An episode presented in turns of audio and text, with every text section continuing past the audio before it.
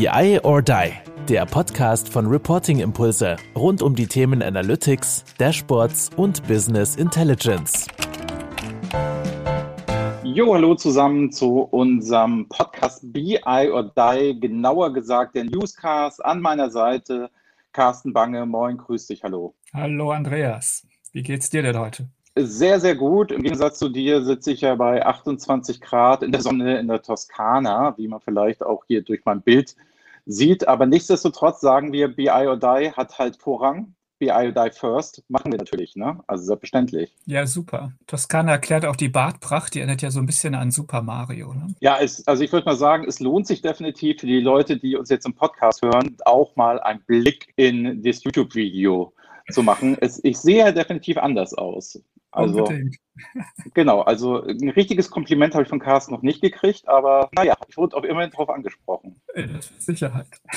Okay, genau. Gut, lass uns, lass uns starten. First thing first. Also, was liegt bei uns an? Es ist so, wir machen zusammen mit der SAP den SAP-Monat und haben uns dabei ausgedacht, dass wir besonders die SAC in den Fokus rücken werden. Also bedeutet, wir werden vier Livestreams haben, wo wir vier Gäste von der SAP dort haben und die werden wir challengen rauf und runter. Also eine ganz spannende Frage, Carsten, ist, der wir danach gehen werden, brauche ich eigentlich Power BI, wenn ich die SAC habe?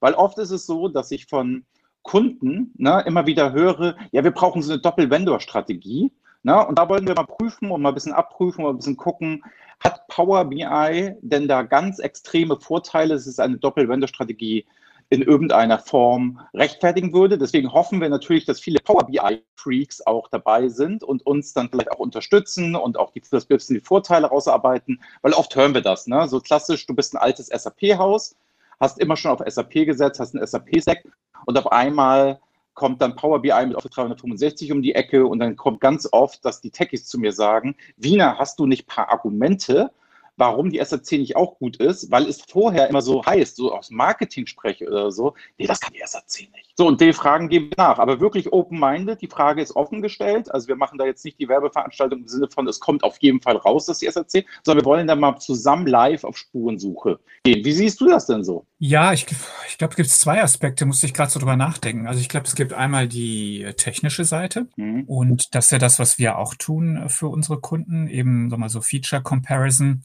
wobei die ähm, man natürlich schon sagen muss, dass sich viele BI-Werkzeuge immer stärker annähern. Das heißt, die echten Unterschiede liegen eigentlich unter der Motorhaube. Also wenn es eben darum geht, zu gucken, wie administriere ich das Ganze, Sicherheit, ja. Skalierbarkeit etc. Und das ist letztendlich auch immer unsere Aufforderung, ähm, dass man da bitte jetzt nicht nur irgendwelche Dashboard-Grafik-Features vergleicht, sondern auch wirklich mal tiefer gräbt und auch ein POC macht, wo man mal ein bisschen ja die Knackpunkte auch rauskitzelt. Also ich glaube, das ist so die eine Seite und das wird ja durchaus gemacht gemacht. Und ähm, das Zweite ist, ähm, ich glaube, dass viele die Doppelwender-Strategie aber fahren gar nicht aus einer technischen Kalkül heraus, sondern eher organisatorisch. Dass sie sagen, sie haben eigentlich jetzt gar keine Lust, ähm, ein, ein Standard hier durchzusetzen in der Organisation, wo dann, was ist ich, die, die Power BI-Fans das total doof finden, dass sie jetzt SAP nehmen müssen und die SAP-Fans das blöd finden, dass sie nicht ihr SAC nehmen können. Also mein Eindruck ist, das hat sich insofern deutlich entspannt, dass man nicht mehr so ganz hart diese ähm, Werkzeugkonsolidierung fährt, sondern durchaus auch eben, naja, so zwei Dual-Vendor-Strategie erlaubt, auch allein aus dem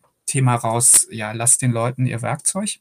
Aber mein Credo ist dann so bei, bei zwei für das Gleiche und ich würde mal behaupten, die sind schon verdammt ähnlich von dem, was sie abdecken an Fähigkeiten, ähm, dann muss es aber auch langsam Schluss sein. Ja, also fünf oder zehn würde ich dann nicht äh, zulassen in der Organisation. Aber ja, jetzt nochmal ein Tableau und ein Klick, weil wir so viele Fans haben, da wird es natürlich genau. unübersichtlich, weil früher, ich weiß noch, ne, vor, vor 10, 15 Jahren auf jeder Konferenz ne, war da immer das Thema des Toolzoos wurde da immer ganz krass mhm. strapaziert und da wollen wir nicht wieder hin, ne? dass jede Abteilung alles kauft, was sie gerade denkt oder wo sie gerade denkt, auch der Vertriebler ist ja nett, nehmen wir das mal mit und kaufen wir zehn Lizenzen. Das ist natürlich immer der Horror, so am Ende des Tages. Genau. Nee, aber da freuen wir uns auf jeden Fall drauf. Wird ein gesamter Monat. Carsten, es betrifft dich auch, allerdings gar nicht so genau in dieser in diesem Monat, aber es fällt in den Monat. Es kommt nämlich der Head of Analytics von der SAP zu uns in dem Data Talk und berichtet, wie intern die SAP das macht. Der Thomas Bauer hat sich angemeldet. Das lief allerdings parallel. Das eine hatte mit dem anderen gar nichts zu tun.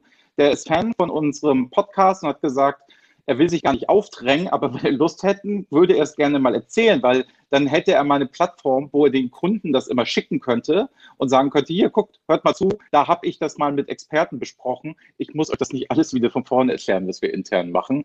Finde ich ganz spannend. Der ist dann bei uns, ich weiß leider das Datum nicht auswendig, an einem Freitag im Oktober auf jeden Fall. Mhm ist mhm. der bei uns im Data Talk und ist gewappnet auf alle Fragen, die wir so haben. Und wie er sagte, er wird auch gerne was lernen. Also das ist eine beste Voraussetzung. Da werden wir mal fragen, wie die SAP das intern macht. Finde ich spannend. Finde ich spannend, ja, sagen. Absolut. Vielleicht noch ein äh, Thema, ähm, wenn du dieser Vergleich SAC Power BI ist natürlich dann äh, besonders äh, oder die Unterschiede werden natürlich besonders deutlich beim Thema Planung. Ne? Also da fährt die SAP ja durchaus eine andere Strategie als Microsoft und hat ja das sehr, sehr stark strategisch auch auf die Roadmap gesetzt, eben die Planung zu integrieren. Ist ja auch schon sehr, sehr weit damit. Und ähm, das ist, glaube ich, so ein, so ein wirklich ist halt ein Thema.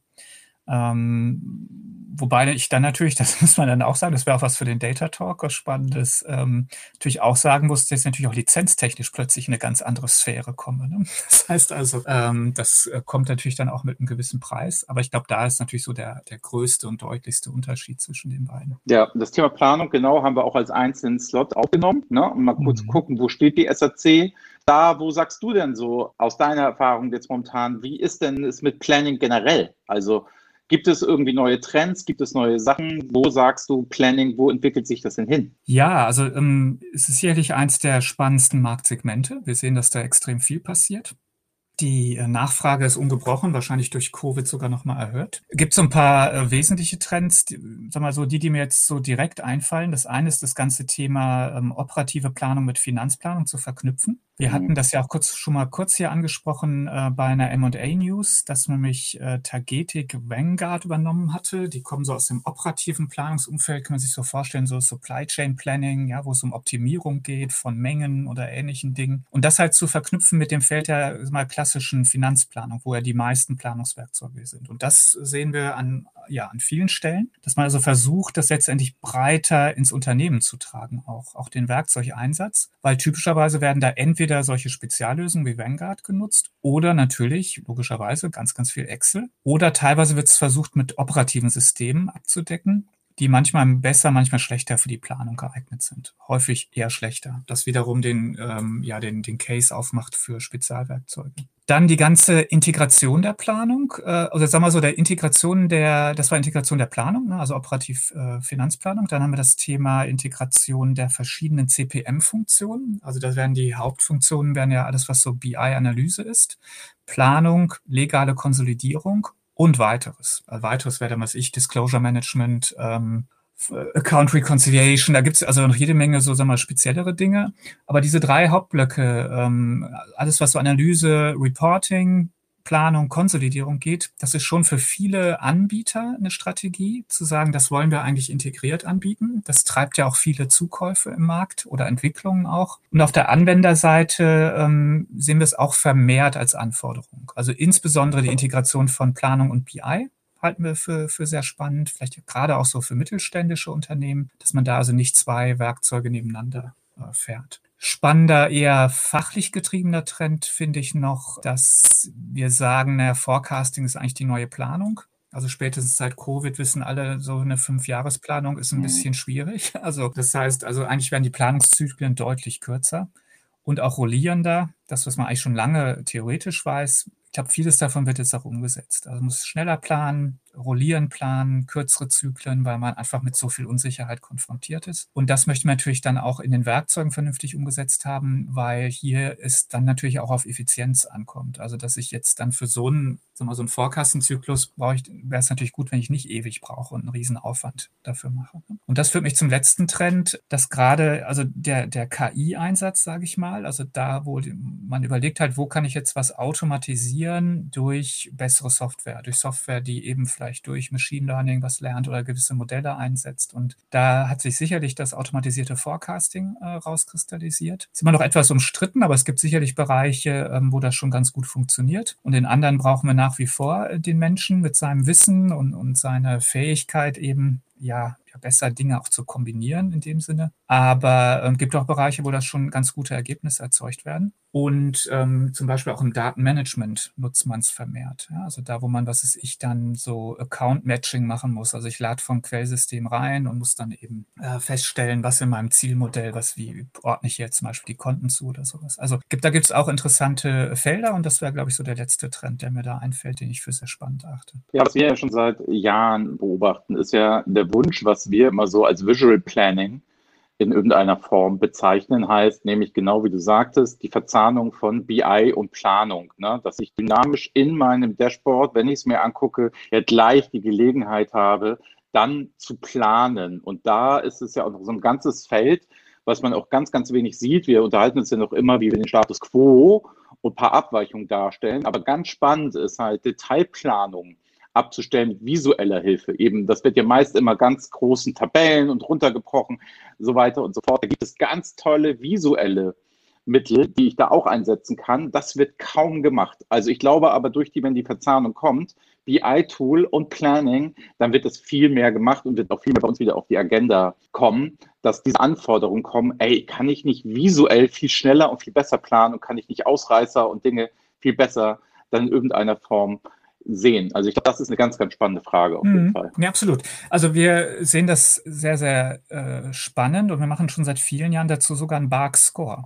Den nennen wir Integrated Planning and Analytics. Und der, da sind quasi nur Werkzeuge drin, die das eben integriert anbieten. Und das ist tatsächlich auch eine Domäne der ähm, hier deutschstämmigen Anbieter. Also das ist schon eine Sache, die gerade hier von lokalen Anbietern äh, relativ stark schon immer vorangetrieben wurde. Ähm, insofern ähm, ja, also wie gesagt, wir halten das für so spannend, dass es sogar einen eigenen Bug-Score, also eine eigene Marktevaluation für das Segment gibt von integrierten BI- und Planungsanbietern. Können wir nur unterstützen. Ja, sehr gut. Gut, was haben wir noch, Carsten? Was hast du uns noch mitgebracht? Naja, wir hatten ja das Data Festival. Ähm, wir haben einen ja. äh, Data Talk gemacht mit einer Stunde Recap. Deshalb, glaube ich, brauchen wir es nicht ausführlich zu wiederholen. Aber man erstmal vielleicht spannend, wir hatten so viele Teilnehmer wie auch im äh, Frühjahr und im letzten Jahr. Das heißt, irgendwie so Müdigkeit für Online-Konferenzen konnten wir jetzt gar nicht so stark feststellen. Stimmung war super. Und ähm, wir haben es, glaube ich, ja, wieder geschafft, sehr, sehr viele spannende, konkrete Use Cases zu zeigen. Also wo wird denn jetzt eigentlich KI, Advanced Analytics konkret im Unternehmen, hatten aber auch einige eher strategischere Themen. Viel ging Richtung Architektur. Das wird natürlich hier auch sehr stark diskutiert, äh, aller Data Lakehouse, Data Fabric, also wie entwickeln sich die Datenarchitekturen weiter. Und natürlich sehr viel das Thema Operationalisierung. Also nach wie vor die Frage, wie bringe ich technisch und organisatorisch letztendlich meine Modelle äh, live? Wie kann ich sie tatsächlich umsetzen? Und sehr viel ähm, Vorträge, Diskussionen auch im, im Bereich Organisation. Also da merkt man, da tut sich unheimlich viel. Da suchen ja alle irgendwo den, den richtigen Weg. Und da gibt es ja auch einige wirklich spannende Fragen. Ne? Also kombiniere ich jetzt Advanced Analytics mit klassischer BI? Oder halte ich das bewusst getrennt? Was ist mit den Data Labs? Ja, wie separat sollten die sein? Wir verstehen, okay, explorative Vorgehensweise braucht andere Methoden, andere Prozesse. Auf der anderen Seite haben die dann, wenn die zu autark sind, Schwierigkeiten, das wieder operativ zu bekommen, also wieder zurück in die operativen Prozesse, die Ergebnisse wirklich einzuspielen. Oder ein drittes Beispiel, zentral versus dezentral. Sollten die Data Scientists zentral sitzen, wie also so eine zentrale Service Unit, die überall ähm, unterstützt, oder sollten die nicht lieber in den einzelnen Fachbereichen sitzen, also näher am Prozess? Und da gibt es auch ganz unterschiedliche Meinungen zu und auch, auch keine Blaupause in dem Sinne aber natürlich Vor- und Nachteile für die verschiedenen Vorgehensweisen und die da auszutauschen, war sicherlich sehr, sehr spannend. Gab ein paar super Panels. Ähm, das ganze Event ist ja auch nochmal ist verfügbar, ne? ist also on demand, ist alles aufgezeichnet. Da auch herzliche Einladung, da reinzuschauen. Das Startpanel fand ich wirklich stark. Da hatten wir einige sehr prominente Figuren aus der deutschen äh, AI-Szene, sage ich mal. Also eben Head of Data von Zalando oder Alex Borek oder äh, Marcel Kling von der Lufthansa oder Holger Kömm, Head of AI bei oder Data Science, das gehört denen von Adidas, also wirklich äh, Firmen, die auch relativ weit vorne sind ähm, und auch interessante Aufgabenstellungen haben. Und ähm, ja, da wurden zum Teil sehr strategische Themen diskutiert, also aller, wie, wie ist eigentlich der Weg nach vorne für uns hier in Europa zwischen USA und China mit völlig unterschiedlichen Modellen mit solchen Themen, mit Daten und AI umzugehen, bis hin zu sehr, sehr äh, konkreten äh, Themen wie jetzt diese Progression von Data Ops zu ähm, ML Ops. Ja. Also da haben wir ein weites äh, Feld gespannt. Also das kann ich sehr empfehlen. Viele Use Cases, das kann man ja sehen, viele interessante Firmen, ganz unterschiedliche Branchen. Und auch am Ende hatten wir nochmal ein Ladies Panel, wo es um die Frage geht, ja, wo stehen eigentlich Frauen in dem ganzen Tech-Sektor, insbesondere natürlich dann in Data und Analytics und äh, auch so ein bisschen natürlich, ja, was kann man tun, um das zu verstärken, dass einfach mehr dran Interesse finden, weil wir sehen es ja alleine zum Beispiel bei unseren Einreichungen zum Data Festival, wenn wir so, sagen wir mal, roundabout 120 Vortragsvorschläge haben, kommen vielleicht 10 bis 20 von Frauen. Ne? Also es ist halt einfach, man merkt das schon, ähm, gibt definitiv eine Ungleichheit da. Aber das ist natürlich die Frage, ja, was kann man denn machen? Und was, was, ähm, und warum ist das auch schlecht? Ja, also warum macht es durchaus Sinn, sich da anzustrengen für mehr Diversität? Also insofern sehr, sehr viel spannender Content. Ja, total, total spannend. Du hast, du machst die Organisationsform angesprochen, mhm. ne? Und das ist keine richtige Blaupause ähm, gibt. Was bedeutet das? Bedeutet das, man ist noch nicht so weit, dass man sagen kann, das ist eine Blaupause oder bedingt AI dann für jede Firma dann doch irgendwie den eigenen Weg oder für jede eigene Branche? Weil, so sagen wir, ich vergleiche das jetzt mal mit dem klassischen BICC, da gibt es ja doch durchaus Blaupausen, auch wenn die in verschiedene Formen organisiert werden können und so, aber da kann man sich ja schon einigen, so auf drei, vier Ansätze, wo man sagt, go for it und die sehen alle sehr ähnlich aus. Also ich behaupte jetzt einfach mal, du willst eine Konferenz machen, da sollen alle ihre BICC vorstellen. Das würde nach fünf Stunden, würde jeder merken, das geht alles hier in dieselbe Stoßrichtung. Mhm. Was meinst du? Hat, hängt es mit dem Thema AI und Data Science als solches zusammen? dass jeder seinen Weg finden muss oder ist der Reifegrad nur nicht hoch genug? Ich glaube, es ist mehr Reifegrad.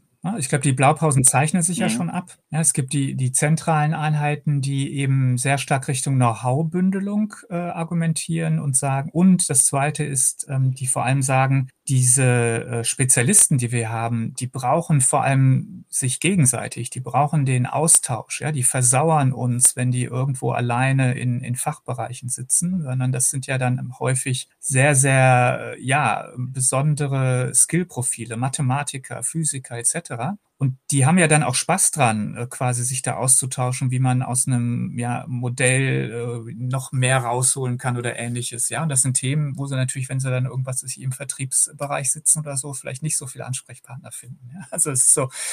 Ähm, so, und das andere Argument ist aber, dass man eben ja dieses Problem hat, zu weit weg zu sein vom eigentlichen Prozess und dann diese Schwierigkeiten hat, das hinterher ähm, einzu setzen wirklich. Und das ist ja nicht nur technisch, sondern vor allem auch fachlich diese Schwierigkeit und organisatorisch. Also da müssen sich ja Dinge verändern. Da möchte ich vielleicht was automatisieren. Da müssen Menschen etwas anderes tun oder nicht mehr tun, weil das jetzt eine Software übernimmt. Und das sind ja all die Themen, die ich wahrscheinlich besser lösen kann, wenn ich näher am Fachbereich bin oder wenn ich schneller iterieren kann, weil ich schneller das Feedback kriege von denen, die auch inhaltlich verstehen, ob das Ergebnis jetzt gut ist oder nicht. Und ähm, das heißt, was jetzt, und das ist ja auch, sind auch starke Argumente, die dazu geführt haben, dass jetzt die meisten meisten Unternehmen aus diesen zentralen Data Labs oder äh, Data Science Teams tatsächlich ja in dezentrale Modelle auch gegangen sind, häufig in einer gewissen Mischung, dass sie sagen, wir haben Fachbereiche, die sind auch noch nicht so reif. Da macht es wenig Sinn, schon jemanden reinzusetzen.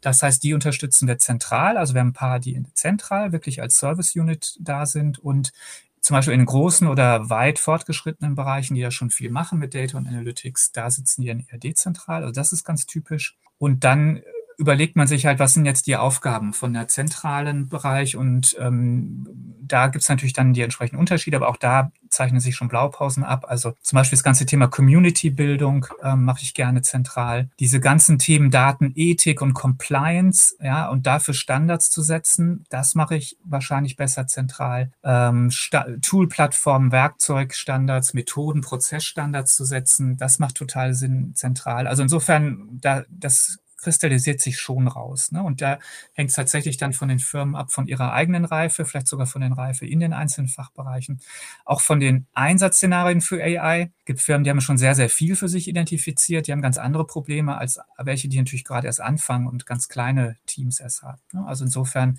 ist es nicht äh, Kraut und Rüben und es macht auch nicht jeder, was er will, sondern es gibt schon klare Muster. Aber sie entwickeln sich halt gerade mit der wachsenden Reife des Themas. Was macht denn dann so die, um überzulenken zum nächsten mhm. Thema, was macht denn so die Anbieterseite? Also, na, du, du sagst, okay, um Organisation muss ich mich drum kümmern und so, aber was machen denn die Anbieter? Wie reagieren die denn? Ne? Stichwort so AI Solution Guide habt ihr ja jetzt. Ne? Wie sieht es denn da aus? Genau, also wir haben gerade was veröffentlicht, den AI Solution Guide. Das ist ähm, eine Marktübersicht für Lösungen äh, für AI. Das sind also entweder, sagen wir mal so, vortrainierte Modelle, fertige Services, die man vielleicht von Amazon, Microsoft, Google etc., IBM ist da auch ganz groß dabei. Ja? Also die bieten ja so, so Services an, die schon fertig sind, zum Beispiel zur Bilderkennung oder ähm, gesprochene Sprache in Text zu über, äh, und solche Sachen. Also das ist die eine Seite. Und dann gibt es aber jetzt einen wachsenden Markt von, sag mal,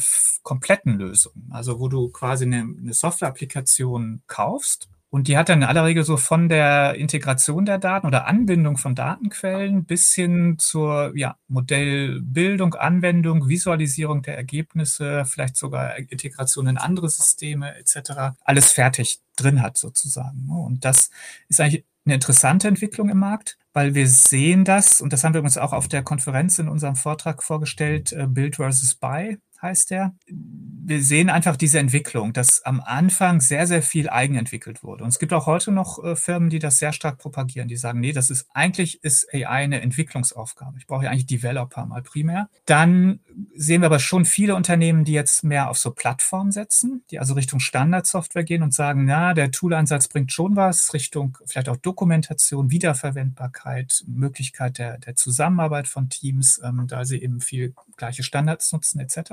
Und das ist eigentlich so der Stand der Markt, den wir, den wir haben. Wir sehen den vermehrten Einsatz von solchen vortrainierten Dingen, weil man logischerweise da was nutzen kann, was man dann nicht mehr selber machen muss. Das ist ähm, gut. Und ich glaube, so der nächste Schritt ist dann tatsächlich, dass auch immer mehr Applikationen wirklich genutzt werden. Ja, das ist sicherlich momentan so noch ein bisschen eine Gewöhnungssache, weil man natürlich sehr viel Flexibilität und Freiheit und Individualität quasi aufgibt, weil man ja eigentlich eine Standardapplikation dann kauft. Auf der anderen Seite glaube ich, dass auch immer mehr dann die Vorteile sehen werden und das einfach abwägen können. Ne? Also ja, wie weit komme ich mit so einem Standard? Ähm, was kostet das versus was spare ich dann eben an Eigenaufwand? Vielleicht habe ich aber auch gar nicht das eigene Know-how. Also ich halte es gerade dann vielleicht auch so im, im mittelständischen Bereich für spannend, ja, wenn ich eben ich vielleicht gar nicht das Wissen habe und gar nicht so viel Data Scientist einstellen kann oder möchte oder sowas, ne? dass ich dann vielleicht auch von dem sozusagen kodierten Wissen in der Applikation profitieren kann. Also ich glaube schon, dass es eine, eine Zukunft hat. Sonst hätten wir auch diesen, diesen Guide nicht gemacht, also diese Übersicht. Aber der Markt ist halt total unübersichtlich, weil die Firmen, die das anbieten, sind meistens sehr, sehr klein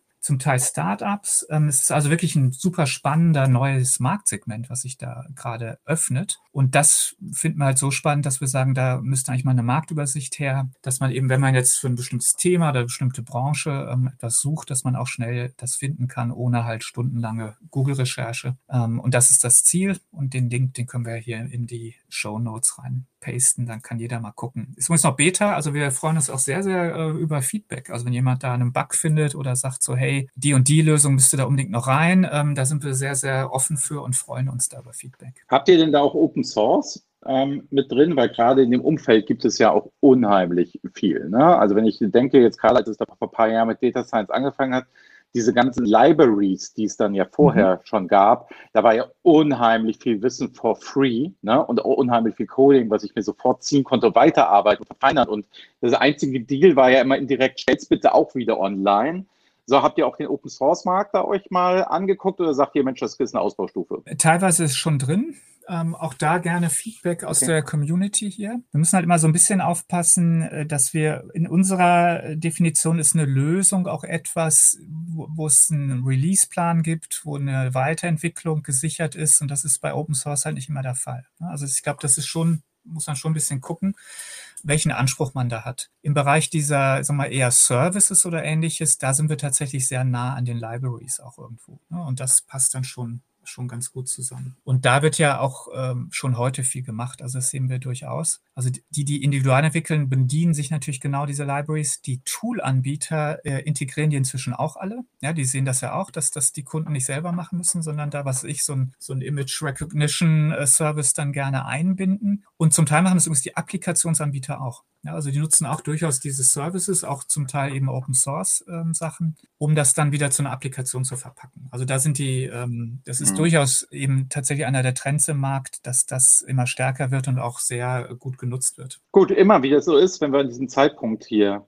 sind. Carsten, du hast jetzt noch Zeit für eine Studie. Wir müssen die Invest-Geschichte wie immer hier durchziehen. ne? Was hättest du gerne? Ja gut, jetzt? die Investgeschichte, die äh, ist nicht so groß in diesem Monat. Da hat sich nicht fürchterlich viel getan. Ähm, naja, wir, wir können vielleicht noch kurz, äh, was ich super spannend fand, machen wir es vielleicht mal so rum. Ähm, wir haben eine Befragung gemacht ähm, zum Investitionsverhalten. Ähm, jetzt so zum Ende, sagen wir mal, der Corona-Zeit. Gehen wir mal davon aus, dass die jetzt zu Ende ist. Und ich glaube, da waren ein paar wirklich spannende Sachen drin. Und ähm, ja, in, in, aller Kürze vielleicht so die, die vier, vier Schlaglichtergebnisse. Das eine ist die Hauptthemen, die, wo Unternehmen mehr investiert haben in der Covid-Zeit, ähm, auch durch ähm, Covid letztendlich, war an eins interessanterweise BI-Initiativen. Also eigentlich eben das, was vorher so als langweilig eher angesehen wurde, nicht mehr differenzierend, ist jetzt doch wieder sehr, sehr strategisch. Also das sehen wir auch bei den Kunden, die wir begleiten dürfen bei ihren äh, Initiativen da, dass sie eben sagen, ja, es geht hier erstmal um Transparenz. Ja, wir müssen, äh, wir mussten in der, in der Pandemiezeit verstehen, was eigentlich los war, wie schnell sich was verändert hat.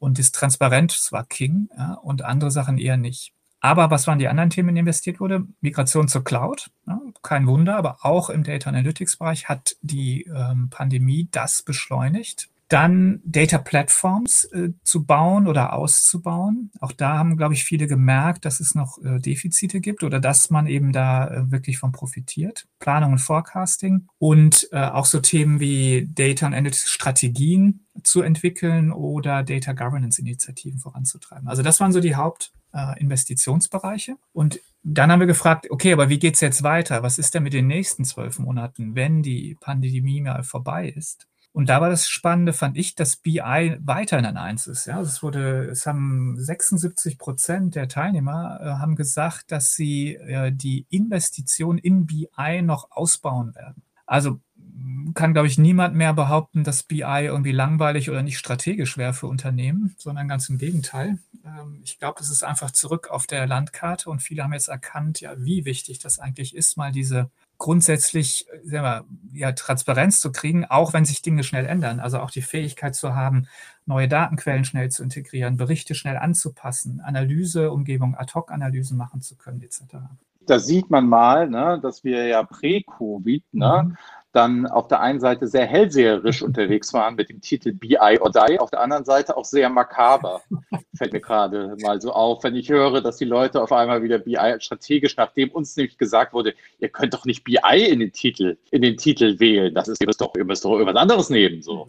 Ja, sehr witzig, fiel mir jetzt gerade in dem Zusammenhang auf, aber man, also wenn man das so zusammenfasst, ist es ja das, ne, nach dem Motto, die Hausaufgaben richtig machen. Ne? Was jetzt so, glaube ich, ganz der Wert der Daten zeigt sich immer dann, wenn vor, äh, vor unvorhergesehene Dinge passieren. Das ist natürlich super langweilig, wenn sich Jahre hinweg immer nicht viel tut und in nicht volatilen Märkten sich immer denselben Netzsales anzugucken, ist halt super öde. Aber es ist natürlich super cool, in dem Moment, wenn wirklich mal was passiert, sehr schnell handeln zu können, es machen zu können. Das haben wir ja auch mhm. gemerkt, als damals die als ähm, damals die Pandemie losging und es wurden ja sehr viele Aufträge erstmal komplett gestoppt und die Pharmaindustrie halt klassisch nach BI-Dashboard-Bau bei uns nachgefragt hat und gesagt hat, wir müssen jetzt wissen, was los ist. Wir brauchen jetzt diese Transparenz mhm. und nach dem Motto, die, war, die waren immer schon ganz gut aufgestellt, aber das war schon ganz, ganz schön viel Arbeit noch, wo wir auch tatsächlich ab zu saßen und dachten, das wussten wir vorher nicht. Das wissen wir jetzt nur aus der Not heraus, hektisch jetzt zusammengewürfelt. Das war ein spannendes Lesson learned. Ich glaube, das ist aber vielen Firmen so gegangen, dass sie gemerkt haben, dass für den Fall eine gesunde, ordentliche BI zu haben, was ich auch immer sagen kann, bei jeder Data Scientist Initiative, Jeder jubelt, wenn es ein vernünftiges Data Warehouse gibt. Ich glaube, kein Data Scientist der Welt ist traurig, wenn er erstmal auf ein gutes Data Warehouse als Datenquelle aufsetzen kann in irgendeiner Form. Und ich glaube, das zeigt es halt nur wieder, das hat es mal wahrscheinlich wieder gebraucht, um BI als solches von der strategischen Wichtigkeit mal wieder nach vorne zu spülen, um mal wieder zu sagen, du musst halt erstmal deine Hausaufgaben im Griff haben. Klar sind andere Sachen ab und zu ein bisschen fancier, logisch. Mhm, ganz genau. Ja, also vielleicht noch so Ausblick. Ähm, Advanced Analytics AI wird aber zurückkommen. Das wurde so an zweiter Stelle genannt. Also sehr viele sagen, da wird auch ja. vermehrt investiert. Also es ist eben nicht nur BI, ganz sicher. Und äh, dritte Stelle ist hier Data Governance, Datenqualität. Ja, ich meine, da haben wir schon öfter darüber gesprochen, ob solchen Absichten dann auch wirklich äh, mal Taten folgen. Aber Immerhin wurde es hier genannt, dass man mehr da investieren möchte. Warten wir es mal ab. Und nur an dritter Stelle. Ja, ja. Also, ja. Ne? sonst mache ich doch immer wieder den Gag, dass es immer an erster Stelle ist. Insofern. Also es war tatsächlich an erster Stelle, du wirst lachen. Ähm, wir haben eine Frage gestellt, die war so ein bisschen gemein. Wir haben gefragt, welche Initiativen oder Maßnahmen hätten Ihnen geholfen, die Krise besser mhm. zu überstehen? Ja, also was hätten Sie vorher? Meilenweit auf und da eins. Datenqualitätsinitiativen ja. tatsächlich auf eins. Ne? Also eben gerade, wenn es dann schnell gehen muss, ja, dann merkt man halt auch, dass man vielleicht dann nicht die Zeit hat, noch den, den, den Kram zu bereinigen, der da so ist. Ne? Ja, aber Datenqualität ist eine super Überleitung zu dem M&A-Thema. Denn ja. Die erste Akquisition, die ich hier auf der Liste habe, ist mal wieder von Click. Click ist ja sehr aktiv als Käufer im Markt und zwar immer. Haben wir eigentlich jeden Monat, jeden Monat ist gefühlt immer hier was von Klick, dass die was Ja, ganz so viel ist nicht, aber äh, kommt schon nah. Ja? Also, und zwar machen die, haben die eine Boah. Strategie, ähm, dass sie kleine Technologieanbieter zukaufen. Also sehr punktuell, wo eben irgendwo eine Fähigkeit ist, die sie gut ergänzend nutzen können. Und diesmal haben sie Nodegraph gekauft. Und die machen eben genau was im Umfeld Datenqualität. Also die bringen Transparenz in so ähm, ja, Datenladeprozesse eigentlich. Ne? Also da ein besseres Verständnis zu bekommen im Sinne von Lineage und ähnlichen Dingen. Also was lade ich dir eigentlich rein? Dann auch ein deutsches Unternehmen ähm, oder ein deutsches Unternehmen, Lana Labs, ist verkauft worden. Das war auch so einer der Pioniere im Process Mining, wie Celonis aber lange nicht so schnell gewachsen wie Celonis, also deutlich kleiner geblieben. Trotzdem auch so eine, eine deutsche Erfolgsstory in dem Sinne. Ist jetzt von Appian gekauft worden, also einem großen Anbieter für Prozessmanagement, die logischerweise Prozessmining ganz gut brauchen können. Ja, kleine, kleine Story am mhm. Rande. Wir hatten damals, bevor wir den Black Label Club mit dem Leader Circle zusammengeworfen mhm. haben, wir mhm. beide, hatten wir beim Black Label Club vor fünf Jahren Lana Labs als Startup dort zu Gast. Das, das, war, da haben die noch sich, haben sich noch mehr Gedanken gemacht darüber, wie der Pinguin aussieht. Es gab immer Pinguin-Partnerschaften. Das war denen viel wichtiger, als das Produkt vorzustellen. Es ist super, dass es so passiert ist. Ich wusste das gar nicht. Muss ich ihn unbedingt nochmal anschreiben. Schöne Grüße an der Stelle, weil da war damals ganz aufgeregt und für die große Chance, dass er da mal sprechen durfte. Ja, und so schnell kann es ja. gehen. Das müsste jetzt fünf oder sechs Jahre her genau, sein. Genau, da waren die auch ungefähr bei uns im Startup Award. Den haben wir ja einmal im Jahr. Ah, und das an. ist auch ein guter Hinweis, äh, die Bewerbungsfrist läuft äh, gerade. Also wenn jemand irgendwie ein interessantes, äh, junges Unternehmen im Data Analytics Bereich kennt oder selber eins hat, gerne, gerne bewerben. Und die fünf Finalisten, also die die Jury für am spannendsten erachtet auf der Papierlage sozusagen, kommen dann mit zur Big Data und AI World im Dezember und können da auf der Bühne auch sich präsentieren. Also auch eine Chance letztendlich, sich selber bekannter zu machen. Herzliche Einladung. Und wo wir gerade bei dem Thema sind, Gleichzeitig läuft die Bewerbungsfrist für den Best Practice Award. Also wer im Unternehmen ein spannendes Projekt umgesetzt hat, eine spannende Data Analytics, Architektur, Initiative, Projekte gebaut hat, gerne bewerben. Und auch da äh, gibt es ein bisschen Öffentlichkeit und auch eben ja Recognition. Also wir erkennen die Leistung an und wenn man äh, ja zu den Besten gehört, gibt es auch einen Pokal und entsprechende Aufmerksamkeit für die tolle Leistung, die mein Unternehmen geleistet hat. Also ich glaube, eine, eine interessante Sache. Aber einen Pokal hätte ich auch mal. Ja, gerne. ist auch ein schöner. Wir haben noch nie Pokal gewonnen. Also damals im Sport, aber jetzt halt nicht, nicht genau. mehr in so Unternehmenskontext. Zum BI or Die Pokal wäre vielleicht was. Ja, vielleicht so der, der, wir uns was überlegen. der beste Gast im Data Talk oder so. genau, kriegt einen, kriegt einen Virtu aber dann kriegt er definitiv einen virtuellen Pokal, den man sich als NFT dann aufs genau, Handy steigern kann. Genau, also, wer weiß, was du das mal, also da da sind wir ganz weit vorne. Gut, letzte, letzte M&A-News, ähm, auch deutscher Anbieter DataWard, viel im sagen wir, Beratungsbereich im SAP-Umfeld aktiv, aber auch seit mhm. längerem entwickeln die Datenmanagement-Werkzeuge für SAP-Kunden, SAP-Umgebungen, sind von SNP gekauft worden. Auch im, gerade im SAP-Umfeld kein unbeschriebenes Blatt, sehr, sehr großer äh, Services-Anbieter und ähm, ja, sind da aufgegangen und äh, aber werden da die Werkzeuge weiterführen etc. Insofern kann man gespannt sein, wie das da weitergeht.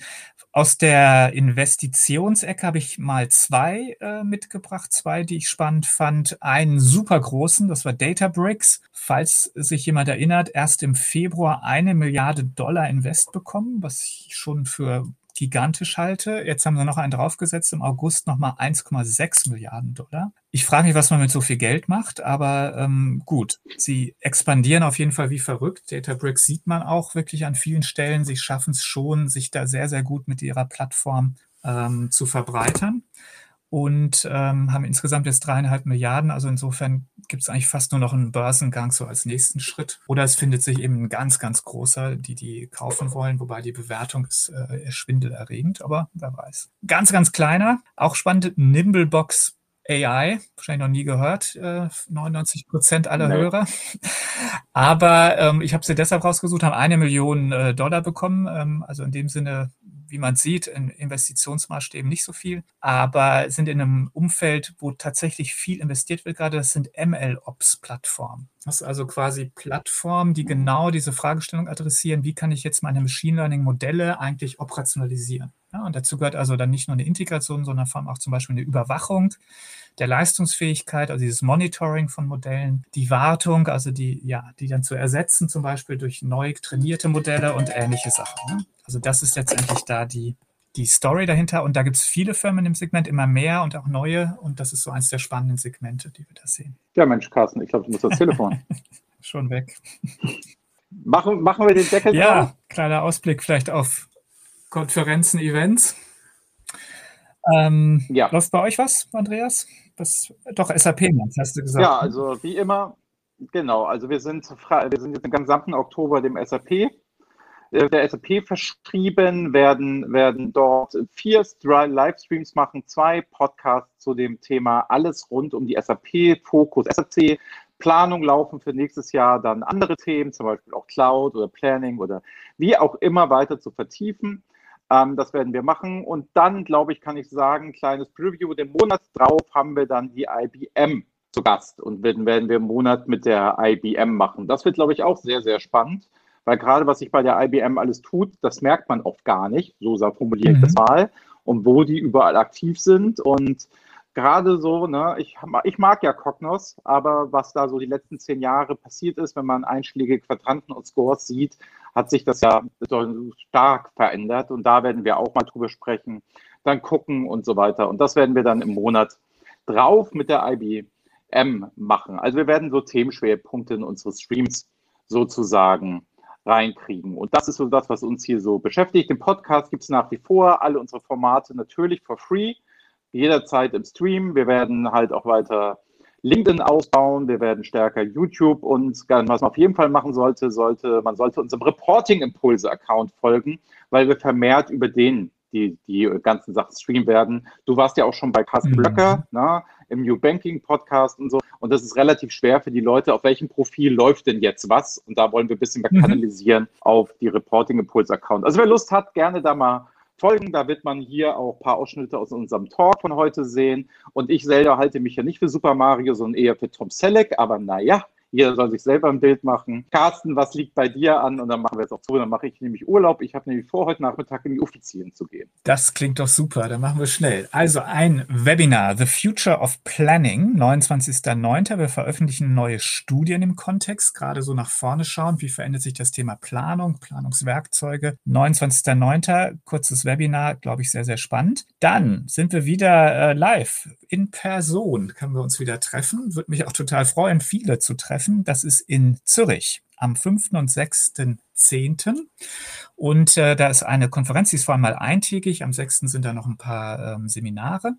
Aber ein Tag BI und Analytics Days Und ähm, im Vordergrund steht tatsächlich der persönliche Austausch, das persönliche Treffen und da eben zu gucken, ja, was gibt's Neues, ein, ja, ein paar Trends im Markt. Und das wird, glaube ich, eine tolle Sache. Ich freue mich auf jeden Fall drauf, mal wieder unterwegs zu sein. Und äh, das zum letzten, das Thema Data Cataloging, gibt es zwei Sachen. Ein Seminar, zweitägig, 18. und 19.10., aber online, das heißt nicht einen ganzen Tag, deshalb auch gesplittet. Aber das ist ja wirklich ein Trendthema, deshalb haben wir auch dieses Seminar aufgesetzt. Und dann noch ein äh, kurzes Webinar, wo wir sechs Datenkataloganbieter äh, eingeladen haben, äh, mal zu zeigen, wie sie aufgestellt sind und wie das Werkzeug aussieht. Und das also direkt hintereinander, sodass man, glaube ich, einen sehr, sehr guten Überblick schon mal kriegen kann von zumindest mal sechs Werkzeugen und sehen kann, wie das so aussieht. Das also am 20.10. dann, also 18. und 19. Seminar, da kann man sich quasi inhaltlich aufrüsten zu dem Thema und am 20. sich dann auch ein paar Werkzeuge anschauen und geht aber auch unabhängig voneinander. Also man kann auch nur das Webinar angucken. Herzliche Einladung und das war's. Ja, und wer ne, da sich ein bisschen vorbereiten will zum Thema Data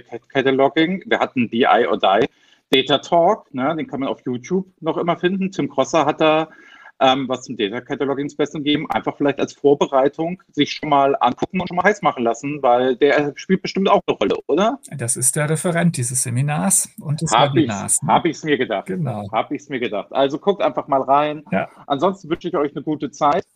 Demnächst sehen wir uns bald live bestimmt irgendwo wieder und in dem Sinne Ciao. Bis dann. Ciao. Das war BI or Die, der Podcast von Reporting Impulse. Danke, dass ihr auch diesmal wieder mit dabei wart. Wenn es euch gefallen hat, dann hinterlasst uns doch eine gute Bewertung und abonniert den Podcast, um keine weitere Folge zu verpassen. Bis zum nächsten Mal.